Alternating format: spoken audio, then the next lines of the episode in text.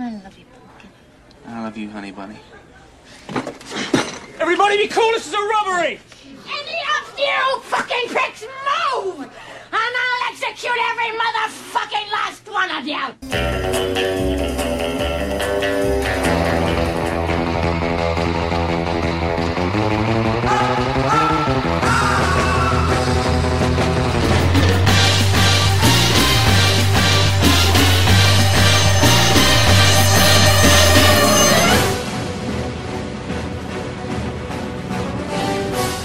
Estás entrando al mundo del cine y su música.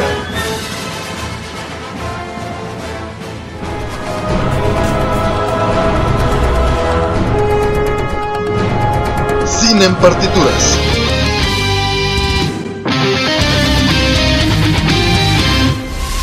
Bienvenidos a Cine en Partituras, mi nombre es Robert García. Y yo soy Manu García. Sean todos bienvenidos a este tercer podcast. Recuerden que nos pueden escuchar los días miércoles a las 2 de la tarde en cabinadigital.com. Y el día de hoy tenemos un invitado que de hecho nos va a estar acompañando en todas estas ediciones de los compositores y es una persona muy especial. Su nombre es Chava Mayorga. Bueno, él es estudiante de educación musical, es pianista y arreglista. Pues bienvenido Chava, ¿cómo estás? Muchas gracias, todo bien, aquí muy contento de estar con ustedes y pues bueno, vamos a platicar de todos estos compositores que han sido tan importantes en toda la historia del, del, del cine americano. Así es, y bueno, y no solo de americanos, sino de pues de todo, De el, todo mundo, el ¿no? mundo. Muy bien, Chava, la verdad es que, que nos da mucho gusto que nos acompañes. Digo, tú tienes toda la experiencia en esta parte musical y creo que les puedes aportar mucho a estas ediciones de compositor. Va, y el día de hoy vamos a hablar de uno de los más grandes compositores. ¿Quién es, Chava? John Williams, Así ¿qué- es. ¿les parece bien? Nos parece perfecto. ¿Tú qué dices, Manu? De hecho, un dato muy importante que hay que mencionar antes que nada es que John Williams ha estado nominado por 52 ocasiones en los premios Oscar, de los cuales ha obtenido 5 Oscars. Y entre otros galardones tenemos 4 globos de oro y 2 premios BAFTA. Órale, está súper bien. De hecho, no sé si también sabían, hablando de los datos curiosos, Manu, él es originario de Nueva York y actualmente tiene 88 años. Entonces ya está bastante grande John Williams, ya tiene toda una trayectoria. Entonces, ¿qué es lo, justamente lo que les vamos a platicar el día de hoy? Y para comenzar con el tema de, de John Williams, todos sabemos que ha hecho una mancuerna muy especial con Steven Spielberg, pero ahorita, ahorita llegamos a ese punto. La primer, bueno, él comienza su carrera pues eh, haciendo composiciones y demás, pero no es hasta 1967 que obtiene su primer nominación al Oscar, justamente como lo decías Manu, por la película The Valley of, Dolls de Mark Robson.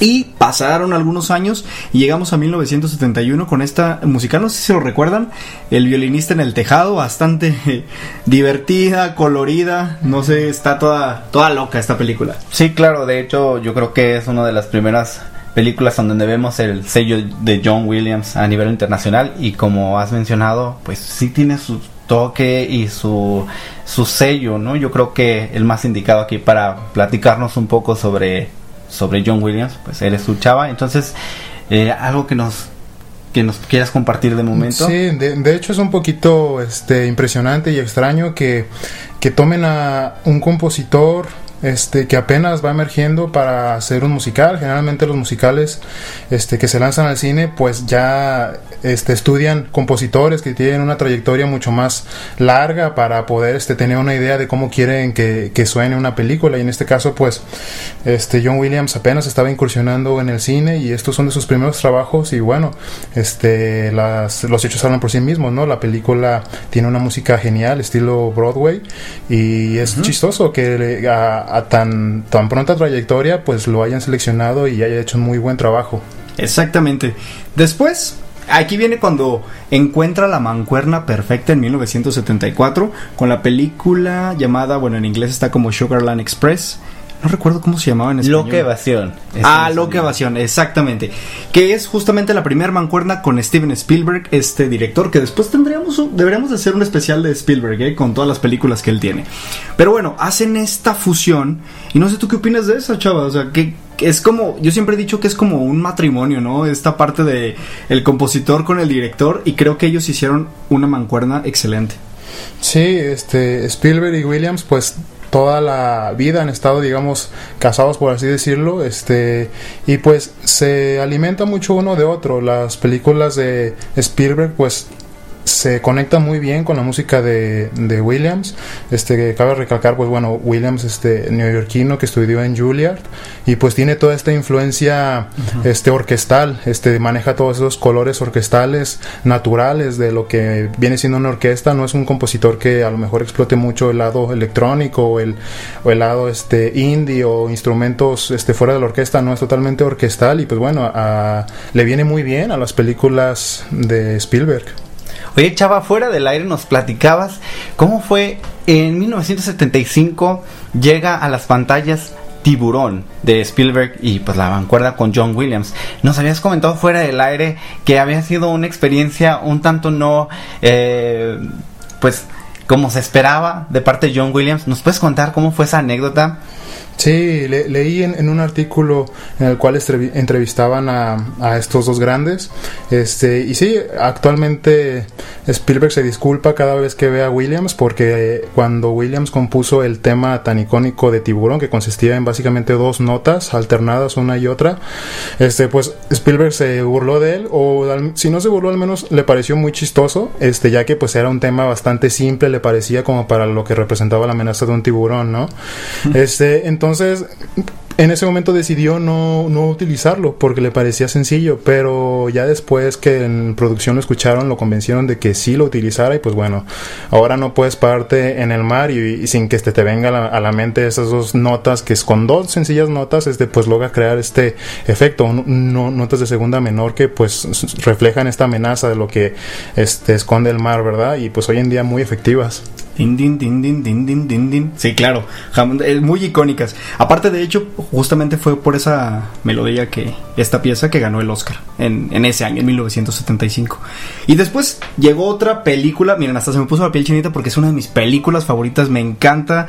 Es una de mis sagas que disfruto tanto. En 1977. Ahora una mancuerna porque justamente le presenta Spielberg a George Lucas, a John Williams y crean la música de Star Wars, ¿no? La verdad, increíble. Todos también conocemos el. No, es cierto. Ya me equivoqué. La de. Ay, no estoy. Exacto.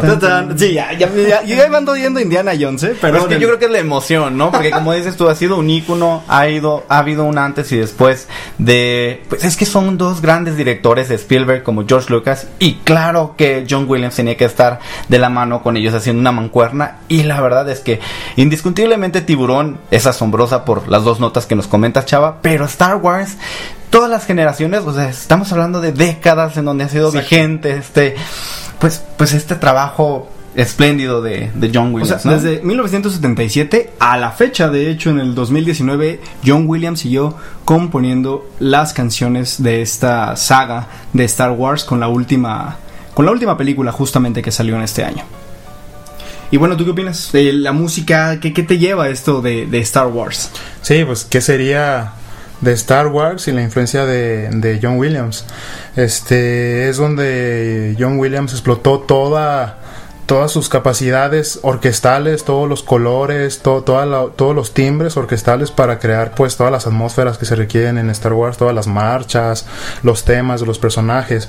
Este leí también un, un- un artículo que por ejemplo este Williams hizo su servicio social militar más bien este en California en los años 50, pero ahí él estuvo dirigiendo la banda militar y haciendo re- arreglos para las bandas militares y bueno, por ejemplo, todo este es, atmósfera bélica que, que tiene Star Wars, pues este mucho es influenciado de ahí.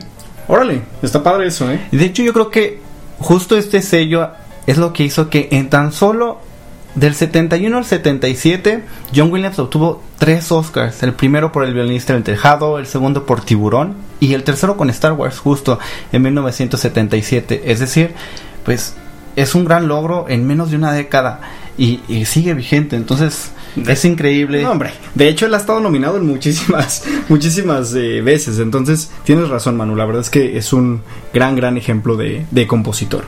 Y bueno, después también tenemos otras películas para ya casi nos vamos a ir a corte, está Encuentros cercanos del tercer tipo en el 77 también con ahora con regresa con Spielberg y esta ciencia ficción. Volvemos en el 78 con Superman también. Claro, con Christopher Reeve, ¿no? Exactamente, este era el actor, pero pues eh, dirigido por Richard Donner la película. Y bueno, y 1941 esa película también dirigida por Steven Spielberg y con esto concluimos la década de los 70s. Y bueno, nos vamos a corte, síganos escuchando aquí en Cine en partituras a través de cabinadigital.com. Chava, ¿qué canción nos vas a recomendar para cerrar este bloque? ¿Les parece bien si escuchamos Except, Except se llama en- de encuentros cercanos de tercer tipo? Perdón, y de hecho es pieza, ¿eh? No canción, regáñeme. Es una pieza, es una pieza. Más tarde comentamos las diferencias. Eh, perfecto, Chava. Muchísimas gracias. Entonces, No se muevan, regresamos.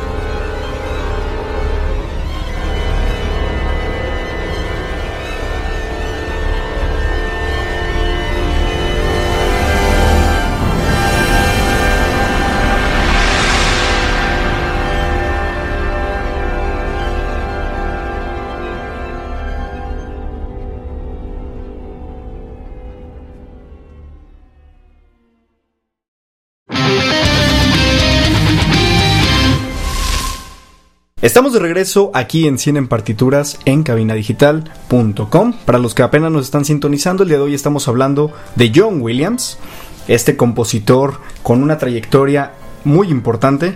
Y acabamos de escuchar la pieza de Excerpts de eh, la película Encuentros cercanos del tercer tipo. Y platícanos, Chava, ¿por qué nos recomendaste esta pieza? Pues esta, esta pieza tiene todo que resume el soundtrack de esta, de esta película. Este tiene el tema principal y al principio de la pieza que no es larga, dura alrededor de 7 minutos, pues maneja todos estos elementos que te ponen en una atmósfera espacial, ¿no? Por ejemplo, Sí. crescendos, este que van desde lo desde lo pianísimo hasta lo fortísimo, o sea, hasta lo más fuerte, este disonancias entre las cuerdas, entre la- los elementos de la orquesta, mucha disonancia que te dejan en un pues estado como de que no sabes qué viene a lo que se está enfrentando, ¿no? Es casi casi lo que conocemos en música como bitonalidad.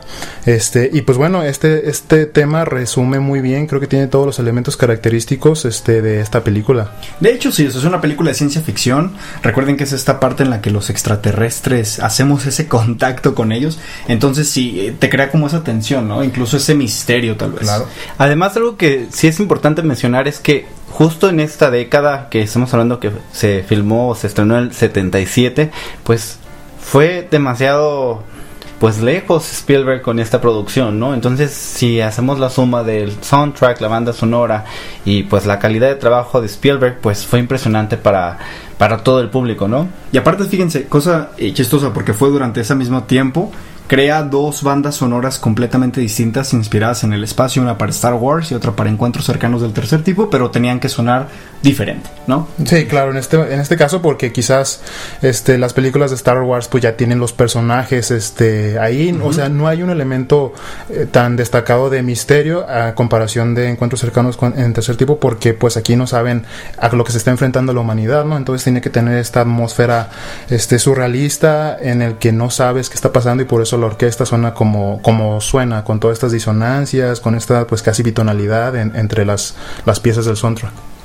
Oye, chava, eh, yo sé que antes del corte hicimos mención de que íbamos a escuchar esta pieza para nuestro público y también pues para que quede claro justo que estamos hablando de terminología musical. ¿Nos podrías explicar cuál es la diferencia entonces entre una canción y una pieza? Déjenme les digo por qué, porque me están regañando, porque todo el tiempo digo canción y no, me tengo que, me tiene que quedar muy claro. Es que chavo, explícanos.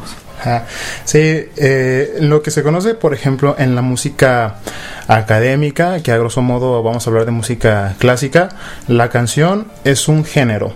Este, hoy en día, pues la industria musical, el pop, todo lo que escuchamos en la radio, el rock, este, en la televisión, pues todo está construido bajo este género o esta estructura que es una canción, en el cual, pues bueno, ya sabemos, a lo mejor los que entienden un poquito más este, de música en nuestros escuchas, pues es un estribillo, es un, es un coro, o bueno, en este caso una introducción, una estrofa, un, un estribillo, luego un puente, o sea, toda esta estructura que conforma una canción, a eso se le llama estructura canción o forma canción. Este, en este caso, en la música académica, pues se maneja distinto, es decir, una sinfonía es una estructura diferente a la canción. No Ok, es ok. una sinfonía no es una canción. Una sinfonía es una, es una sinfonía, por ejemplo, y una canción es una canción. Una forma sonata, pues es una sonata este que tiene una estructura, al igual como la canción tiene otra estructura, un vals. Un o sea, vals, todos estos son géneros o son estructuras este que existen en la en la música y son pues se, se reconocen más dentro de la música académica, este, pero pues bueno, esa, a grandes rasgos, muy a grandes rasgos, esa es la, la diferencia. Entonces a toda la banda sonora que tenemos presente en el en el soundtrack eh, de la película le vamos a llamar piezas. Sí, son piezas de una obra más grande, en este caso pues de un, un soundtrack de una película, son, son, son piezas. Ok, Y justo para aquellos que no estuvieron durante el primer bloque, estuvimos hablando de las piezas de los años 70 de John Williams. Y en este segundo bloque vamos a continuar con los años 80. Ahora sí puedo Robert, hacer mi entrada. Tin, Sí. tiriri, tin, tiri. Ahora sí sigue Indiana Jones. es que te adelantaste y vamos un pasito atrás. Yo ya me fui una década después. Pues vamos a comenzar ahora entonces en 1981 con la primera entrega de Indiana Jones en busca del arca perdida. Otra vez con Steven Spielberg y nuevamente presente Harrison Ford, ¿no? Como actor. De hecho, el otro día estábamos viendo un video que, que me causó bastante gracia, que era un homenaje de, para John Williams, en el que Harrison Ford decía que toda la gente lo ubicaba o le cantaba esta pieza. Imagínense el honor que debe ser para algún actor y, e interpretar un personaje que está ide- em, Asociado. asociado exactamente a una, a una pieza, ¿no? Entonces, la verdad es que Indiana Jones, aparte me encanta, ¿eh? Me encanta la película, las tres entregas, bueno, de hecho cuatro que se hicieron. Muy, muy buenas. Eh, Harrison Ford es buenísimo y, y Steven Spielberg también, entonces, excelente película. Algo muy importante que hay que destacar es justo el equipo de trabajo. Entonces estamos hablando que Steven Spielberg ya tenía años trabajando con Sí. John Williams y como dices, además Harrison Ford, una pues una triada le podemos decir en donde pues estaban asociados y qué, qué curioso como mencionas que a lo largo de su trayectoria eh, pues Harrison Ford siempre era bienvenido con esta pieza, ¿no? Exacto. Digo, mira, y, y con dos grandes directores, con George Lucas y con Steven Spielberg, ¿no? Y ahora en Indiana Jones, pues excelente. Después, eh, un año después justamente, nos vuelve a acompañar John Williams con otra película que es una de mis favoritas también. Todos ubicamos al marcianito que va en la bicicleta, conocido como E.T., ¿no? ¿Y qué opinan de esta película, chicos? ¿Les gusta, no les gusta? Chava, yo creo que aquí me gustaría eh, preguntarte, John Williams es un workaholic, o sea, año tras año tras año, él siempre está preparando y yo creo que eh, requiere intelectualmente pues muchísimo conocimiento. John Williams pues como ya mencionábamos, Star Wars y eh, encuentros del tercer tipo, eh, pues son dos mundos distintos y estamos hablando pues de, de, algo que no está a nuestro alcance. Y justo ahora seguimos con, con lo desconocido, ¿no? Con E.T., extraterrestres. ¿Qué le podríamos adjudicar o darle eh, el valor agregado a lo que ya habíamos conocido de, de John Williams? Pues a propósito de la película de E.T., este, mencionaba que eh, el, el, director Spielberg, que él fue quien puso la, la bicicleta de E.T., de E.T., ya si se acuerdan que, Ah, que ¿sí? hay una bicicleta icónica de esa película, Sí, pero sí. fue este Williams quien la puso a, a volar en cuanto pues a, a que todo este mundo surrealista, atmósfera surrealista que Williams logra a través de, de su música, a través del uso de la orquesta, insisto, es un compositor que siempre estuvo muy enfocado, se- de hecho pues se le conoce como la música clásica de, de las películas o de Hollywood, siempre su trabajo fue este meramente orquestal, casi todo, entonces pues es igual, es un es, esta de, esta película es un es- score bastante surrealista, no es tan no es tan a lo mejor tan agresivo o tan o, o resulte tan desconocido como las películas de encuentro cercano a tercer tipo, sino que esta pues es un poquito más am- amigable porque pues está en- enfocado para, para un público este quizás igual infantil, este o más familiar, entonces pues la película tiene que co- contar con un score, con un soundtrack pues igual a la medida. Sí, de hecho hablábamos, como tú lo decías, man. De la asociación a los personajes. En el momento que, escuchamos la pieza para E.T. nos recuerda justamente la ternura de este extraterrestre, ¿no? Y bueno, durante todo ese tiempo, recuerden que siguió trabajando de la mano de George Lucas haciendo la música para las otras dos entregas, que fue el episodio 5 y el episodio 6 de Star Wars, exactamente al igual que en la primera, con un gran éxito. Sí, o sea, la música fue dándole esa vida a todos los personajes de esta increíble saga. Y una vez más, un año después, estamos hablando que del Sí. 82 a 83, Se fue brincando, o sea, hizo la entrega de Return of the Jedi y pues nos Claro. deja una vez más asombrados con, con una con un nuevo soundtrack, ¿no? y pa- bueno, para terminar este bloque, tenemos una última película de 1987 que también fue de Steven Spielberg y es este eh, The Empire of the Sun, ¿no? Que también tenemos aquí la mancuerna nuevamente con John Williams. Y para ya irnos a corte, vamos ahora a escuchar otra otra pieza que nos recomendó Chava para poder hacer introducción a la siguiente década, que esta ya salió en los 90. Esta es de la película de Hook. La pieza se llama Fly to Neverland y los dejamos aquí en 100 en partituras a través de cabinadigital.com. Regresamos.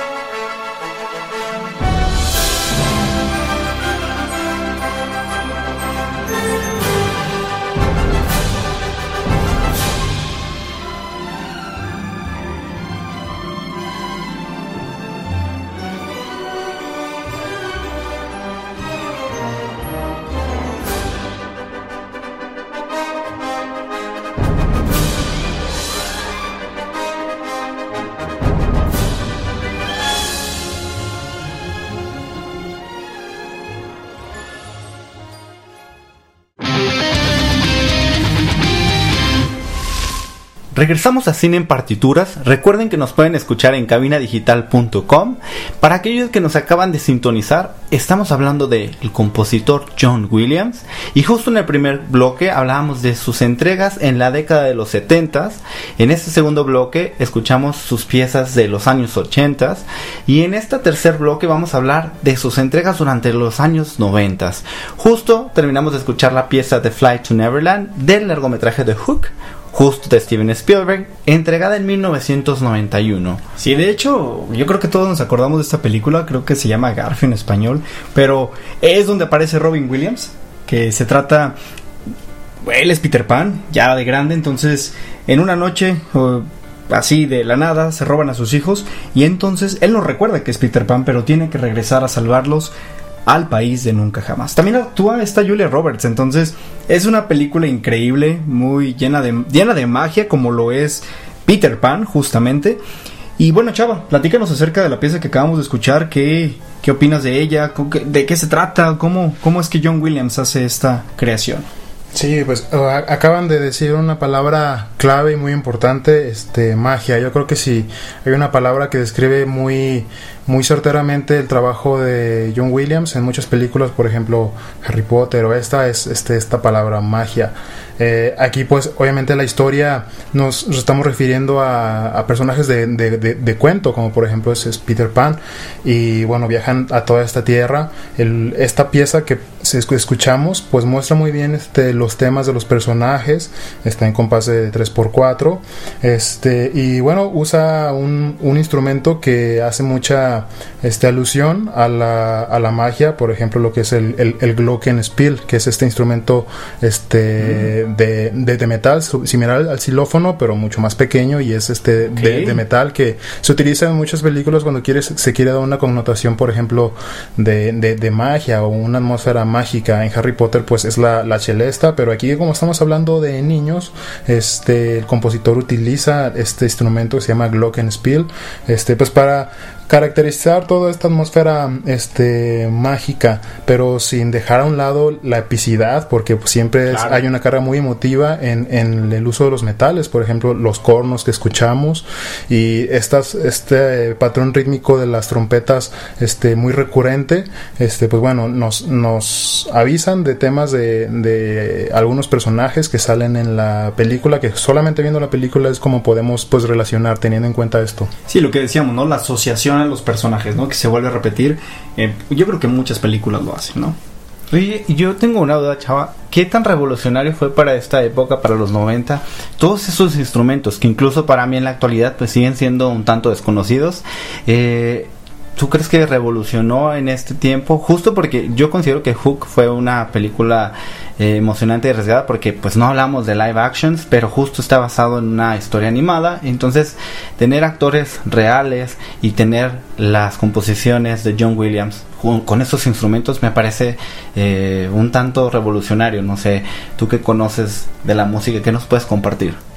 Sí, es un poquito el, lastre que, cargamos. Este, hoy en día la música clásica, la música de, orquesta o la música de concierto, pues la gente ya no va tanto como, como lo hace, no sé, 100, años 100, 200 años. Ajá, este, todos esos instrumentos pues vienen heredados desde la época romántica, cuando en el romanticismo estamos hablando en el, en el, en el siglo este, 19, pues ya las orquestas tuvieron un mayor número de músicos las orquestas eran muy grandes, este, y, grandes compositores como Wagner, como Tchaikovsky, pues ya utilizaban estos instrumentos que más tarde, este, pues incursionarían en el cine a la mano de estos compositores como por ejemplo John Williams, pero pues esos instrumentos, la celesta, el glockenspiel y muchos otros este, instrumentos de percusión y muchas técnicas este, de armonía, pues ya se, ya se venían utilizando este, antes en esta, en esta época sobre todo, pero pues sí, este, no muchos compositores utilizan este tipo de, de referentes este tipo de materiales, pero pues cuando se utilizan suelen ser muy efectivos. Ah, súper bien.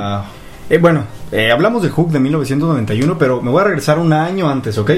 Vámonos a 1990 porque todos también recordaremos esta película que yo creo que los que tienen entre 25 y 35 años, sin lugar a duda, la tienen bastante presente y es Home Alone, titulada en español Mi pobre angelito. ¿Se acuerdan de Macaulay Culkin? Sí, claro, ¿quién no recuerda estas yo soñaba. entrañables historias? con de quedarme solo en casa y poder hacer esas travesuras que hacía este, este chavito.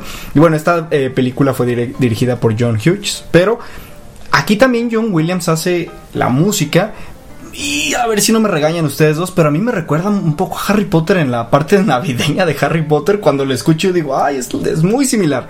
Pero eso sucede, ¿no? También, Chava, en la parte de los compositores que van tomando ciertas referencias de su misma música, ¿no? Sí, so- sobre todo lo que comentas, este, es cierto. Ah, volvemos a esta faceta cuando estamos o los compositores están trabajando con personajes mágicos o infantiles. Sí. Este, pues puede ser que a lo mejor los trabajos parezcan similares, porque si analizamos o escuchamos la música de Harry Potter, pero ya cuando Harry Potter ya es una persona grande, cuando ya no es un niño, la música suena bastante diferente. Claro. Ya, ya no tiene ese matiz infantil que tenía en las primeras dos, tres pel- películas, ya es muy, muy diferente. Sí, tienes toda la razón. Y bueno, Hay una evolución, ¿no? En los Sí. personajes, sobre todo en las historias. Y bueno, vamos a seguir con, con otra entrega de John Williams. Ay, que la verdad es increíble porque pues todas las entregas de John Williams y todos los directores con los que trabaja pues han hecho grandes trabajos. Y sin lugar a dudas, esta tercera entrega de los años 90 pues todos tenemos como un gran referente, ¿no? Jurassic Park. Ah, claro, buenísimo. Los amo los dinosaurios y también recuerdo mucho de cuando en los estudios Universal entras al juego de Jurassic Park y empiezas a escuchar la melodía de John Williams, te atrapa y te sientes en la película. La verdad, yo creo que hablar de dinosaurios es hablar de grandeza y volvemos a lo mismo, ¿no? Tocamos estas orquestas, esos instrumentos que te dan esa sensación de grandeza, ¿no? Y un año posterior, o sea, fíjense cómo, cómo fue el cambio total de, de John Williams. Ahora, otra vez otra película de Spielberg. Y también Spielberg aquí experimentó algo diferente de ir, de estar trabajando la fantasía en todas sus películas o la ciencia ficción. Se va a una película que relata un hecho o que está basada realmente, de hecho, en una novela, que es la lista de Schindler. La verdad, esta película te deja frío y la melodía y la y sí, la música que hace John Williams literal te llega al alma, ¿no? Es cambia completamente la atmósfera, ¿no, chava? Sí, este, pues muchos este, habremos de conocer la, la, la pieza principal, este, el tema principal de la lista de, de Schindler, este, es una pieza que se repite a lo largo de la canción y pues este, digamos que la versión más conocida es la que está interpretada al violín, que Sí. pareciera que es un concierto para violín escrito por Max Bruch o, o- o heredado de, de Mendelssohn, un concierto con un corte meramente romántico, este, y pues claro, como dices, bastante, bastante, bastante em- Así es. Y bueno, no olvidemos también, de hecho no hemos mencionado uno de los directores con, tam- los que, con los que también hizo mancuerna John Williams, no tanto como con Spielberg, pero también está Oliver Stone, una película, bueno, que salió en el 95, interpretada por Anthony Hopkins, Nixon, ¿se acuerdan de esa película? Y finalmente, en el 98, para cerrar ya casi este bloque, tenemos Rescatando al Soldado Ryan de también Steven Spielberg, ¿no? Esta película donde actúa Matt Damon y este actor se me fue el nombre de que hace Forrest Gump. Tom Hanks. Tom Hanks, exactamente, gracias Manu.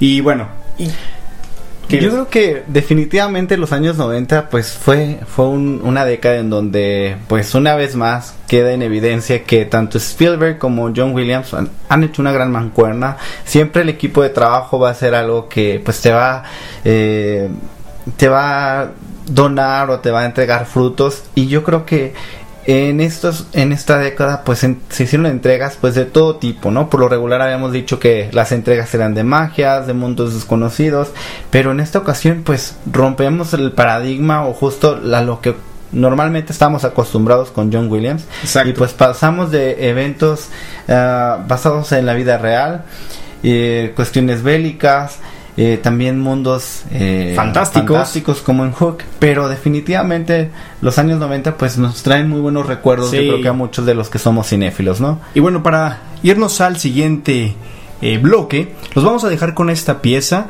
que claro, eh, tiene que, tenía que estar presente Star Wars, gracias. Eh, esta, esta, esta pieza que se llama Duel of Fates de la película de la amenaza fantasma es el episodio 1 de Star Wars que salió en 1999 justo para terminar la década de los 90 que me recuerda completamente a Darth Maul y bueno se las dejamos para que las escuchen y regresamos aquí en Cine Partituras en cabinadigital.com No se vayan.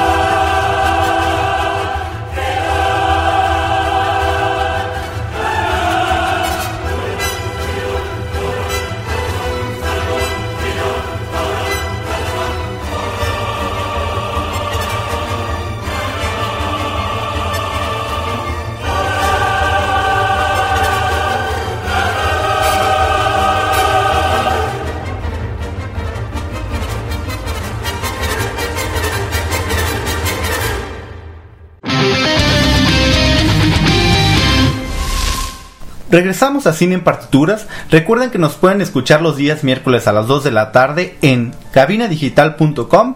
También síganos en nuestras redes sociales. Estamos como Cine en Partituras. Para que nosotros podamos compartirles todo el contenido de nuestros programas.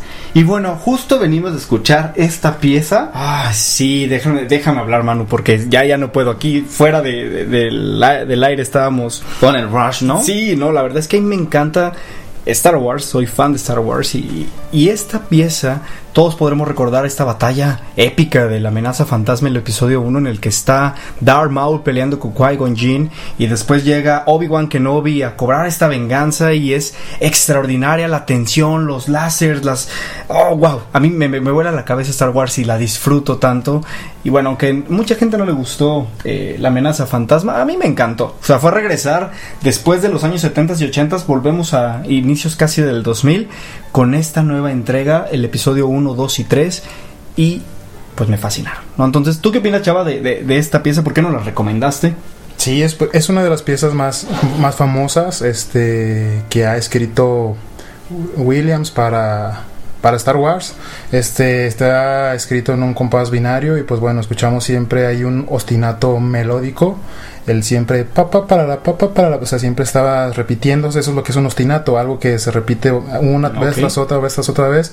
Y pues bueno, sobre este est- ostinato melódico este hay un, un coro, un coro monumental, ¿no? Sí, este, es cierto. Que la que muchas veces a lo mejor la gente no se había puesto a pensar qué es lo que están diciendo o qué es lo que están gritando, este y bueno, el estudio tampoco ha sido muy muy conciso. Lo que se sabe es un- es una lengua indio indio europea. Órale. se Wow. llama sánscrito la, lengua. Y tampoco ha sido muy explícita en lo que quería dar a, entender porque parecieran palabras inconexas este porque bueno lo que dice ahí el coro es cara mata cara rat ama este que estas palabras por sí solas pues parecieran pues como el apocalipsis, ¿no? Porque significa terrible, cabeza, terrible, hablar, dar. Pero bueno, pareciera que está inspirado en un, en, en un poema este, de antiguos versos de, en, en sánscrito, que lo que significa supuestamente es, y bajo la raíz se lleva a cabo una pelea, la otra batalla se lleva a cabo detrás de la cabeza. Esto sería como digamos una interpretación de lo que quiere decir el coro en esta, en, en- en esta pieza, pues que representa una batalla, ¿no? Que está pasando en ese momento. Justamente, mira, de hecho se me puso la piel hasta chinita porque es cierto, o sea, tal cual. Vamos a este punto que la música no solamente es algo extra en una película, sino que realmente es parte de la película, es parte de los personajes y la música te transmite y te llena, ¿no? Entonces, excelente, excelente pieza que nos recomendaste, chava, de una de mis películas favoritas, Star Wars. Así es que dense la oportunidad de escucharlo una vez más y de escuchar pues cómo, cómo podemos teletransportarnos a, a Sí. otra a otro lugar, otra dimensión. Otro universo. Y la verdad es que Otra galaxia. es increíble cómo la suma de, de- de tantos elementos, aquí estamos hablando de, de otro idioma, de otro, de otro lenguaje, de otro código, sumado con, con este universo de Star Wars. Y la verdad es que John Williams no deja de sorprenderme. Claro, no. ¿Y por qué no seguir con esta con este último segmento con la década arriba los- de los 2000, ¿no? Y tenemos tres películas que también han sido importantes y relevantes. Eh, La primera fue la entrega del 2000, tenemos El Patriota del director Roland Emmerich y tenemos Bueno, actores de la talla de Mel Gibson, Y ¿no? Heath Ledger, ¿te acuerdas? Buenísima. A mi papá le encantaba esta, esta película. Yo me acuerdo mucho que él veía El Patriota y, y la verdad es que eh, yo me sentía también Heath Ledger cuando estaba más chavito.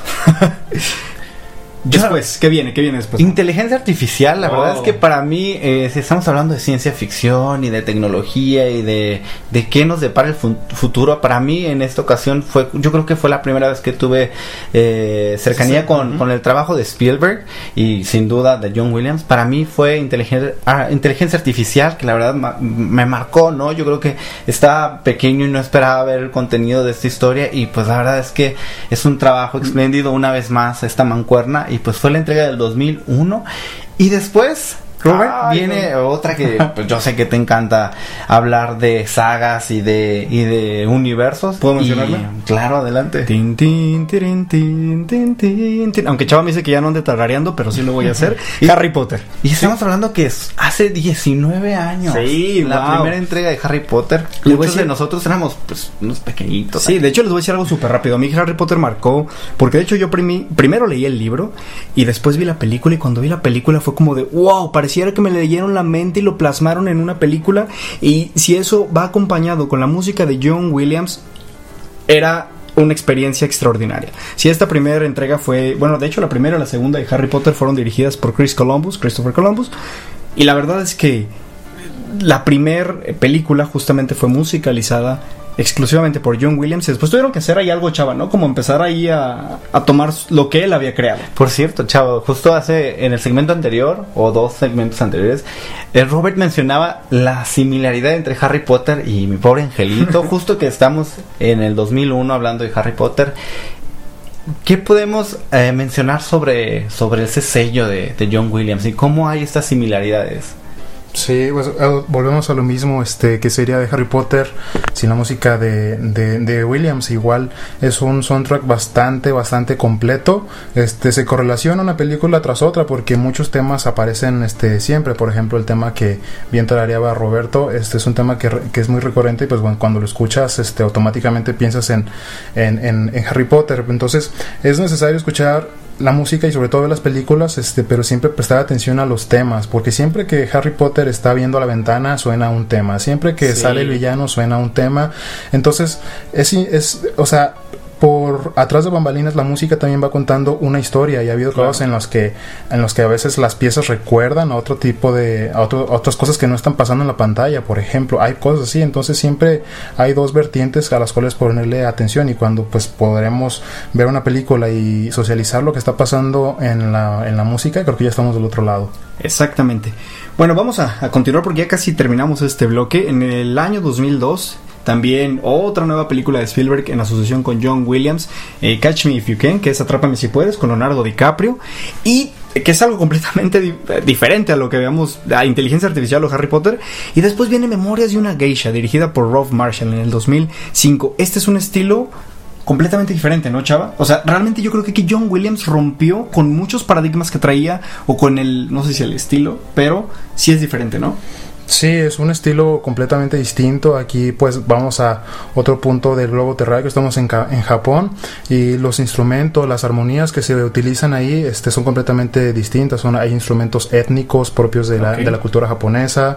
Este, el- la música y la armonía con la que se compone pues es distinta. Este, suena mucha escala pentatónica este, que siempre nos recuerda como a este tipo de, de latitudes este, orientales. Y pues sí, es uno de los trabajos más ricos y más diferentes que hace John Williams. Pero John Williams no termina ahí.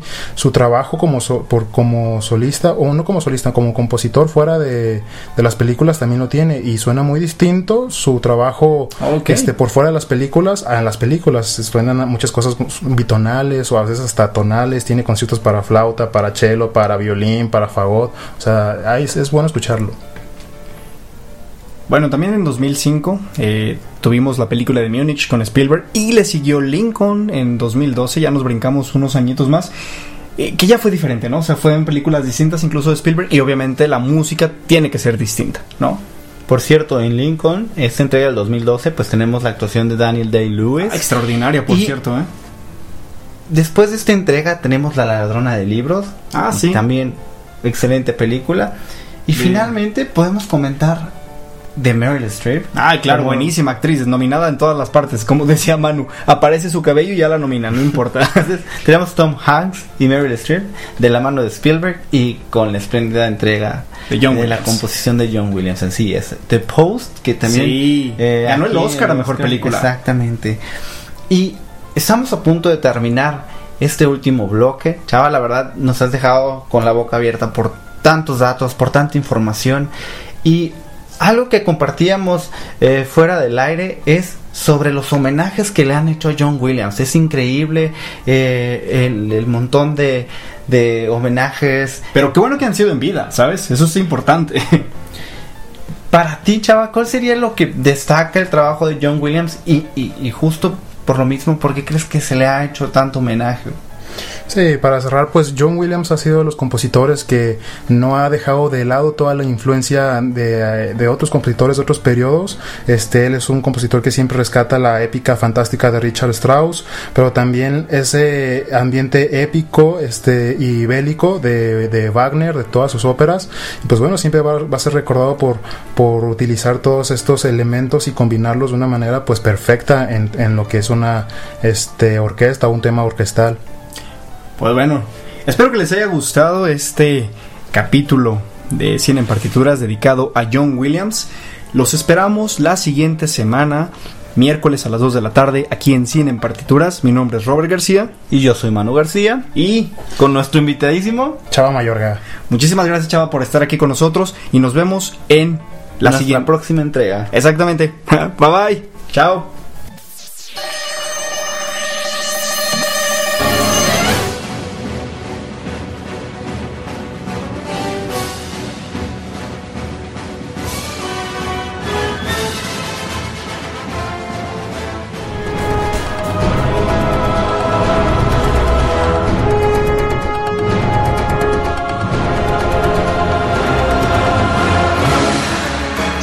Partituras.